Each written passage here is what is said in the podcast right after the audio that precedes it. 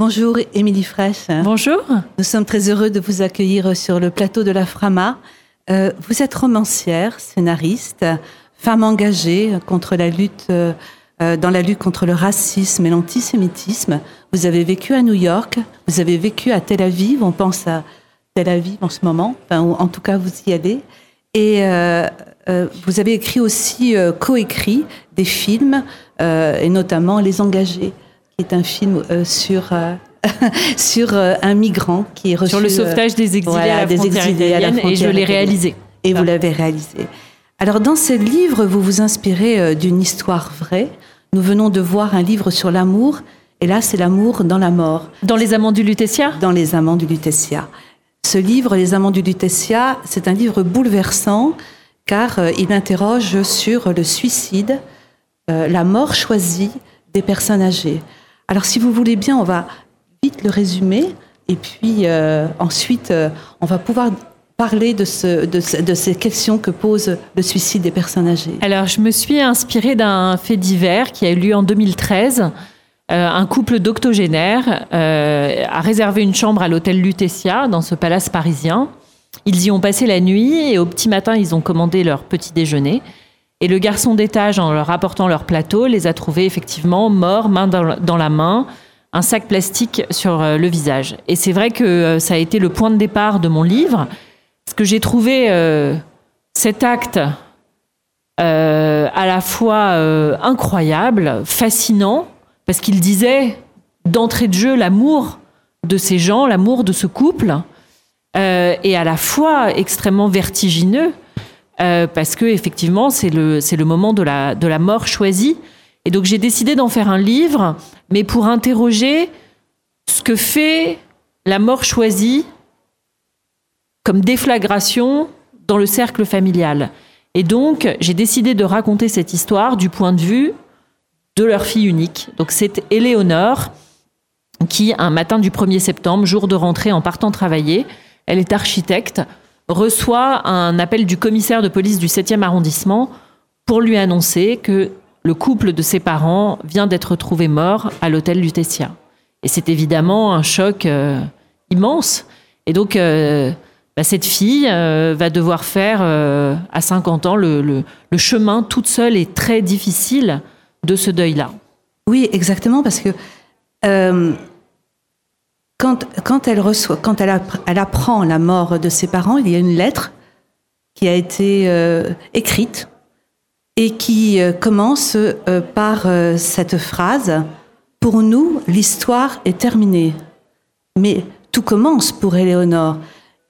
Est-ce qu'elle fait partie de leur histoire? Toute cette question se pose dans votre livre.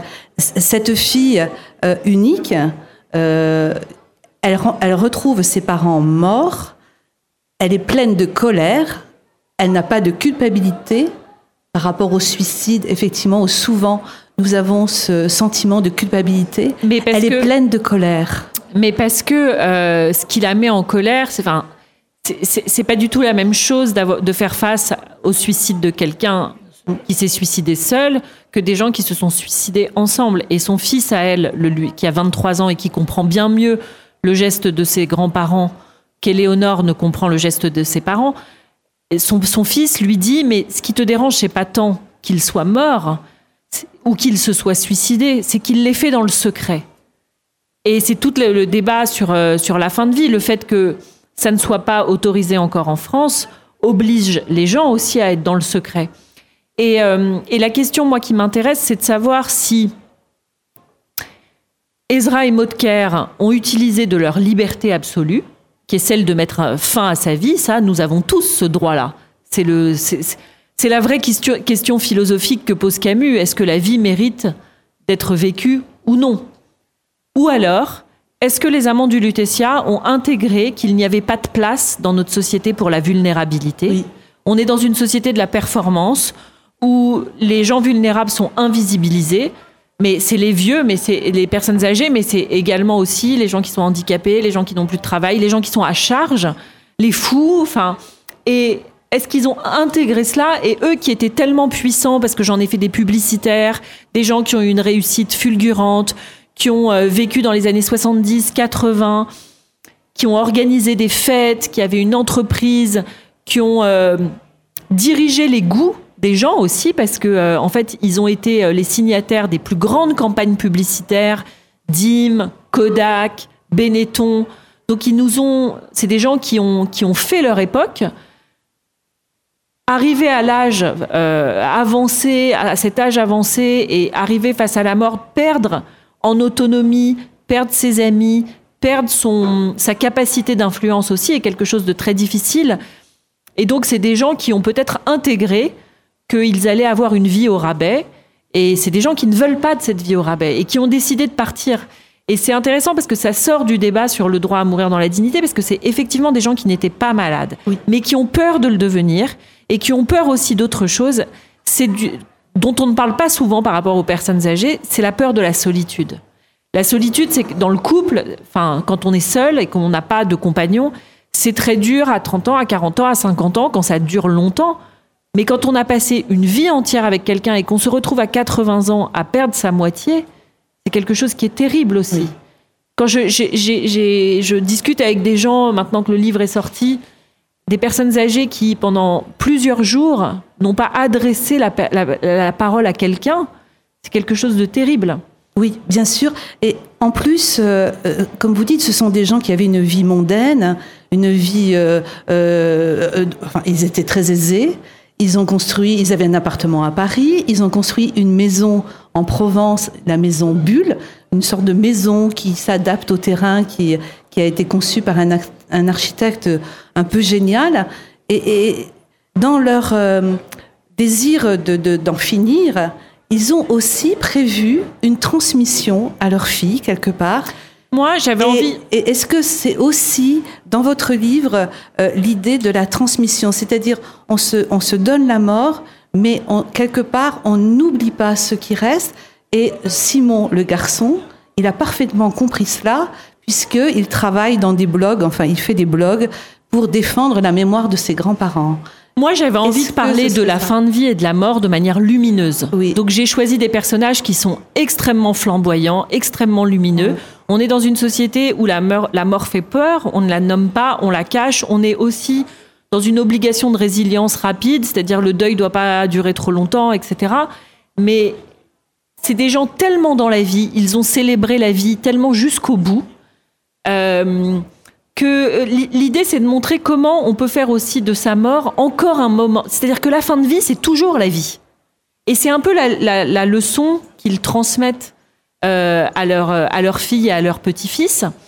Et, euh, et, cet héritage, il est très important et il s'incarne, vous, venez le vous venez de le dire, il s'incarne dans cette maison bulle, qui est une maison, très singulière. J'en ai fait un personnage à part entière dans, dans, dans ce livre. C'est une maison qui se sont faites construire dans les années 70, qui est ovoïde, complètement en rondeur, et qui est le lieu de leur, extravagance, le lieu de leur joie, de leur vie. Et effectivement, ils ne veulent pas que cette maison euh, quitte leur patrimoine. Ils veulent que euh, euh, leurs filles et leurs petits-fils puissent vivre dedans et faire perdurer leur esprit aussi. Et c'était un, j'ai envie de dire, c'était un non-esprit de sérieux ces années-là, ces années 60, 70, 80. Et c'est aussi ce que j'ai essayé de retranscrire dans le livre. Oui, tout à fait, on le retrouve bien puisque euh, voilà, Dim, comme vous disiez, euh, toutes ces pubs, on les retrouve. On retrouve l'ambiance aussi euh, parisienne. Et mais voilà, ce personnage du petit-fils qui amène peu à peu la fille à pas, je dis pas à pardonner parce qu'elle ne pardonne pas, mais à comprendre le geste de ses parents et euh, finalement à, l'accepter quelque part. J'ai l'impression que on passe notre vie à ça, quel que soit le degré de colère qu'on peut avoir ou de ou de jugement à l'égard de ses parents, on passe quand même notre vie à tenter de faire ce pas de côté pour essayer de de ne plus les voir comme des parents, mais comme des individus à part entière, avec leurs blessures, avec leur chemin de vie, et pour essayer de les comprendre et avoir un peu d'empathie. Et c'est vrai que parfois ça arrive tard. Il se trouve que ce personnage-là, Éléonore, s'est sentie étrangère à ses parents une longue partie de sa vie. Elle s'est sentie aussi étrangère au moment de leur mort puisqu'elle n'était pas dans la connivence de cela. Euh, et c'est vrai, ce que, ce que j'aime aussi, c'est que souvent les petits-enfants, c'est une séance de, rattrapage pour les, pour les grands-parents. Oui, tout à fait. Et, et, je trouve ça assez bien dans le transgénérationnel que le petit-fils arrive à réconcilier sa maman avec ses grands-parents une fois qu'ils sont plus là. C'est le fameux trait d'union. On va terminer là-dessus. Euh, Émilie Fraîche, voilà, on vous Moi, je vous remercie profondément pour ce livre qui m'a fait changer euh, mon regard euh, sur effectivement le choix de la mort. Euh, je vous, j'invite tous nos lecteurs, tous les auditeurs, euh, voilà, à, à lire Les Amants du Ditessia, qui paraît euh, chez Albin Michel. Et puis, euh, encore un grand merci, Émilie Fraîche, pour ce grand moment d'humanité. Merci, merci, merci beaucoup.